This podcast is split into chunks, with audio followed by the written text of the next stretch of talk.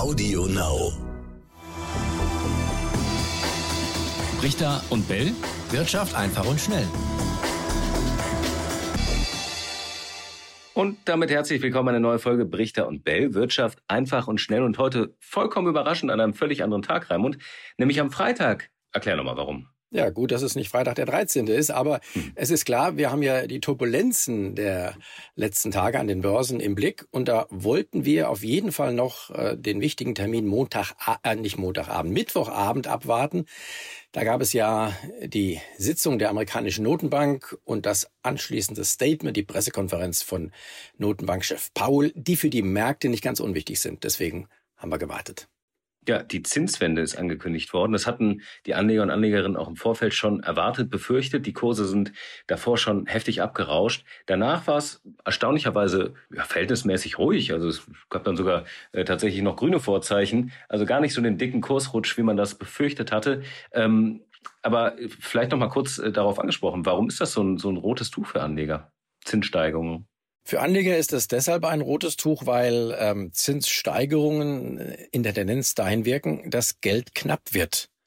Und wenn wir uns überlegen, was sind denn die wichtigsten Treiber von Aktienkursen, dann gibt es da zwei. Das eine ist das Geld, ist genügend Geld da, was man in Aktien anlegen kann, das treibt die Kurse. Und das zweite fängt auch mit G an, das sind die Gewinne der Unternehmen. Wenn die steigen, dann ist das tendenziell auch gut für Aktienkurse.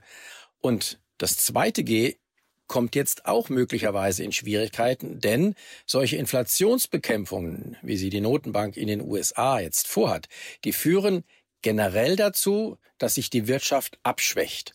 Und wenn sich die Wirtschaft abschwächt, kann man sich vorstellen, dann sprudeln die Gewinne nicht mehr so, wie man sich das erhofft hat. Auch das ist also schlecht für die Aktienkurse und deshalb fürchtet man sich etwas davor. Mhm. Und wenn äh, die Zinsen steigen, gibt es ja auch wieder eine Alternative zur Aktie. Also kann man sein Geld ja auch anders gewinnbringend anlegen. Ist das auch ein Grund? Ja, das wird oft als Grund genannt. Ich sehe das aber nicht ganz so, denn äh, die Zinsen insgesamt sind noch so niedrig, vor allen Dingen auch im Euroraum, dass hier äh, noch keine große Konkurrenz zum Aktienmarkt entsteht. In den USA mag das ein bisschen anders aussehen. Da liegt der Zins, der langfristige Zins, also der für zehn Jahreskredite und damit auch der für zehn Jahresanlagen, bei 1,8 Prozent im Moment. Das ist auch nicht die Welt, aber ist schon ein bisschen mehr. Kann sein, dass der ein oder andere sich dann dazu bemüßigt sieht, sein Geld lieber statt in Aktien in festverzinslichen anzulegen. Warten wir es ab. Äh, vielleicht nochmal für alle, die das gelesen haben, die Schlagzeilen oder jetzt auch unseren Podcast hören und sich fragen, okay, warum kommt denn jetzt eigentlich diese Zinswende? Warum werden die Leitzinsen jetzt erhöht oder der Leitzins? Im Kampf gegen die Inflation, die ja in den USA noch mal viel höher ist als bei uns.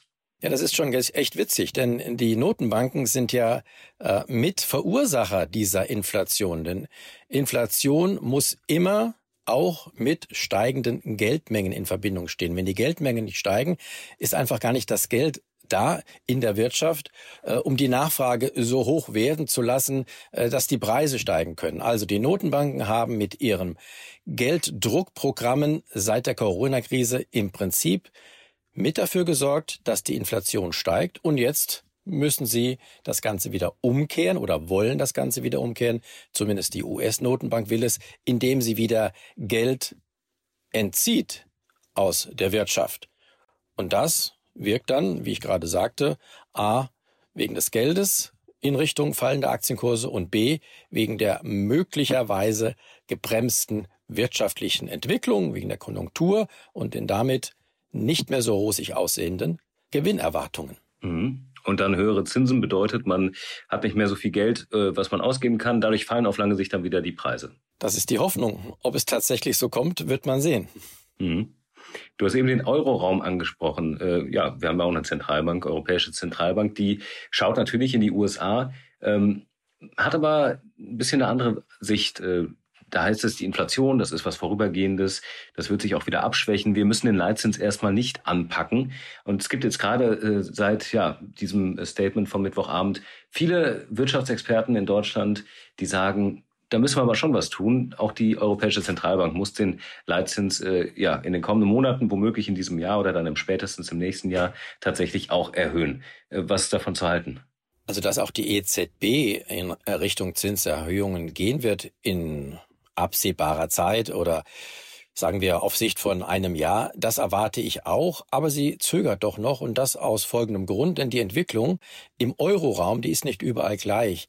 Wir sehen ja vor allen Dingen in Deutschland, aber auch in den Niederlanden zum Beispiel, unseren Nachbarländern im Norden, ähm, dass die Arbeitsmärkte schon sehr ähm, eng sind. Das heißt, dass äh, Arbeitskräftemangel herrscht und dass deshalb auch die Löhne kräftig steigen können. Wir werden das möglicherweise in den nächsten Lohnrunden auch bei uns in Deutschland sehen. Und dann kann sich daraus ja diese berühmte Lohnpreisspirale entwickeln. Das heißt, die steigenden Löhne führen wieder dazu, dass die Unternehmen die Preise erhöhen. Dann gibt es wieder höhere Löhne und wieder Preissteigerungen. Und das ist dann das, was langfristig Inflation fördert. Aber diese Entwicklung ist in in, in den nördlichen Ländern so, aber in den südlichen Ländern in Europa ist das noch lange nicht so. Am Arbeitsmarkt dort, da herrscht es, herrscht diese Knappheit noch nicht an Arbeitskräften. Das heißt, die EZB muss sowohl den Norden als auch den Süden ins Kalkül ziehen und daraus dann die Schlüsse ziehen und deswegen zögert sie noch viel länger als die amerikanische Notenbank, die nur den amerikanischen Arbeitsmarkt im Blick haben muss. Und dass der boomt, das wissen alle und das sieht man auch an den ganz, ganz niedrigen Arbeitslosenzahlen. Gibt es eigentlich einen Grund, warum die USA offensichtlich Corona wirtschaftlich schon besser verdaut haben als wir? Gab es jetzt gerade jüngst die neuesten Zahlen, hast ja auch gerade angesprochen, der Arbeitsmarkt, da läuft es auch ebenfalls gut.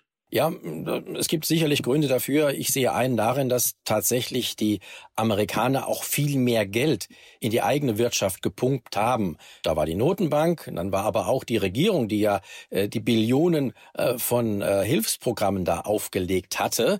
In Europa gibt es diese Programme auch, aber gerade wenn wir das europäische Programm uns angucken, das ja in ganz Europa ähm, Geld verteilt, da sind wir erst am Anfang, denn es hat lange gedauert, bis es erstmal bewilligt worden ist in allen Mitgliedsländern und dann muss es verteilt werden. Das fließt erst sukzessive in die Länder und deswegen hinkt Europa in dieser Hinsicht den USA deutlich hinterher.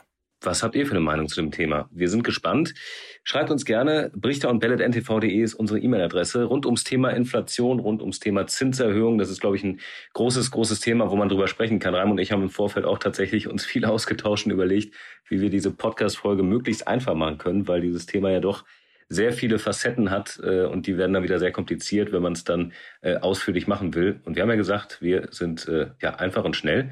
Und jetzt haben wir die knappen acht Minuten, jetzt sind wir fast schon zu schnell heute, Raimund, aber das gibt uns noch Zeit für einen kurzen Teaser für kommende Woche. Ja, was wollen wir nächste Woche machen? Ich schlage vor, wir gucken mal, was der oder die Libra macht. Weißt du noch, was das ist? Das äh, hat mit Mark Zuckerberg zu tun. Ich glaube auch, ja. Tatsächlich sein Projekt eine Kryptowährung zu installieren. Da scheint es jetzt Schwierigkeiten zu geben und wir gehen dieser Sache nach nächste Woche. Hört sich gut an, machen wir so. Bis dann. Also, bis dann. Ciao, ciao. Richter und Bell. Wirtschaft einfach und schnell.